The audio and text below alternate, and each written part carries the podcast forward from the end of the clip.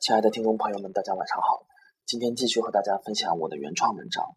那么之前几篇呢，啊，都是关于啊公司业务的文章。今天呢，咱们换一下话题啊，来和大家分享一篇小散文。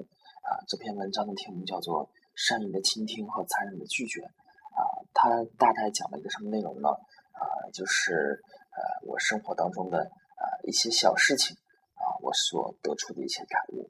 那么在座的听众朋友呢，啊，之前肯定也遇到过这样的事情，就是会接到很多的推销电话，啊，尤其是感到自己啊，呃，买房啊，装修房、买车啊等等，会接到无数个啊向你推销他们产品的电话。那么一般接到这样的电话呢，啊，听众朋友们会怎么处理呢？啊，举个例子，像我啊，一般比如说我心情好的时候，啊，我会和他唠上两句；那么我心情不好的时候，或者是忙的时候呢？我就没有时间再和他继续唠了，我会果断的把他拒绝掉。那么，呃，前段时间呢，啊，也还是这个事情，啊，在我非常忙的时候，当时也是单位里头的事儿比较多，心烦意乱，啊，不太好心情，啊，又接到了一个推销电呃家具的电话，那电话那头是一个啊非常温柔的啊小小小女孩的身影，啊，充满了诚意，而且我从她的话语当中呢，也能感觉得到。这肯定是一个刚上班的小姑娘，啊，说话特别的，啊，就是感觉就是在试探，一边试探一边很怯怯的，啊，问你需不需要，啊，那么当时我是啊手头上有点事儿，我就特别生硬的啊把她拒绝掉了，啊，就直接挂掉了电话。那么挂了掉了电话呢，忙完手头的事儿以后呢，我又回想这个事儿，因为我平时也是一个怎么说呢，是一个比较感性的人，再加上啊，因为。当年刚上班的时候，也做过这个啊电话回访客户，也明白那种被客户非常冰冷、生硬的拒绝的这种啊滋味。那么有时候呢啊，如果我有时间的话，我尽量的会耐心的啊去听一下他说什么，然后婉转的拒绝。一方面啊是因为自己有这样的感情经历啊，希望能够啊相当于相当于是一个啊对他也是一个帮助吧。那么。呃，就这个事情呢，我后来又想了一下，就是说，呃，再接到这儿电话的话，我是该继续啊善意的倾听下去呢，还是冰冷的、残忍的把它拒绝掉呢？那么一开始呢，啊，我就这样想，我觉得啊，如果再有这样的机会的话，无论我是忙还是不忙，无论我是心情好还是不好，无论我需要这个东西，对他感兴趣。那么我会和他继续探讨。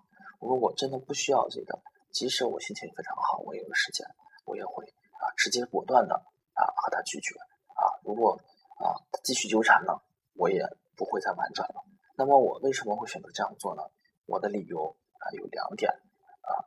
第一，如果你本身是出于好意的耐心的倾听的话，那么你原意啊是想给他一个好面子，给他一个台阶下。那么他第一反应，他不是会理解你的本意，他反而觉得说他找对了这个目标客户，他认为他的销售方式是对的，或者说找对了人，那么会给他造成一种错觉，对吧？那么所以呢，他会不停的，他会不停的来做这个跟踪的销售。我以前装修的时候就碰到过这样的事情，叫做呃一个挺不解风情的一个女销售，装修房一个装修公司的。当时我是到他公司里头去咨询，啊，我去很婉转，其实我是不太满意。我说的，在我理解看来是非常非常明了了，但是可能是这这个销售想做这个单儿的心情非常迫切，我有意的或者是无意的误会了我的意思，那么我就开始了我这个噩梦。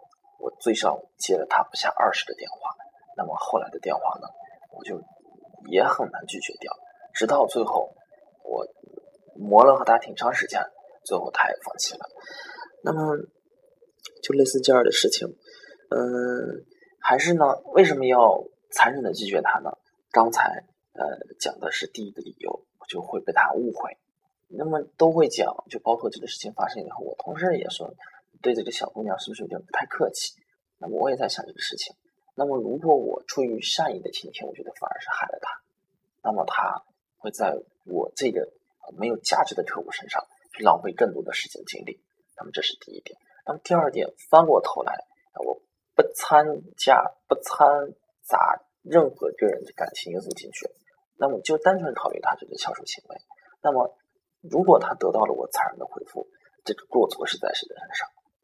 我觉得是在他的身上，是因为你没有做好调研工作，你没有找对人，因为你没有一个正确的方式，没有一个正确的方向，没找对一个正确的人，那么你就会得到一个不正确的回复，对吧？就是这样的。那么，嗯，从这个这是第二点，第一点是从这个感情角度，那么我不想他误入歧途。第二点，那么我在纠正他的工作方法。那么呢？呃，怎么说呢？所以说呢，这就是我解释的理由。就如果说再有这样的电话的话，我依旧会残忍的拒绝。如果我感兴趣的话，那么我会和他继续探讨。那么我在想，我通过了这样一个啊残忍的拒绝啊，让他意识到自己找错了人，或者自己的方式是错的。那么把其余的时间和精力马上投入到啊改进自己的工作方法当中，或者说把时间和精力马上投入到。啊，下一个目标客户当中，啊，其实这个也是一个非常一个小的事情，啊，可能希望听众朋友们觉得，这个不会很矫情，啊，从生活当中一件小事情呢，我就悟出这么的道理。那么电话那头那个做销售的小姑娘呢，也许呢，她会明白我的良苦用心。那么就是啊，这么一篇啊，一篇原创的一篇小散文，啊，可能如果要是把它写出来的话，啊，是一篇。像读者类似的这种心灵鸡汤的文章，大家可能小时候都看过《读者》，就是这么样的一口吻。那么大家也可以继续关注我的草根金融家公众账号，在里头可以看到我的这个手写的这篇文章啊，读起来的话和这个听的我讲这个故事的感觉啊，应该是不一样的。那么今天这篇文章也算一个小的插曲吧，和大家换换脑子，呃，讲一个啊轻松一些的事情。那么接下来的几天呢，再继续和大家分享。啊，解析包商微贷，继续和大家啊聊有价值的事情，聊聊包商微贷。那么今天的文章啊就是这样，谢谢大家。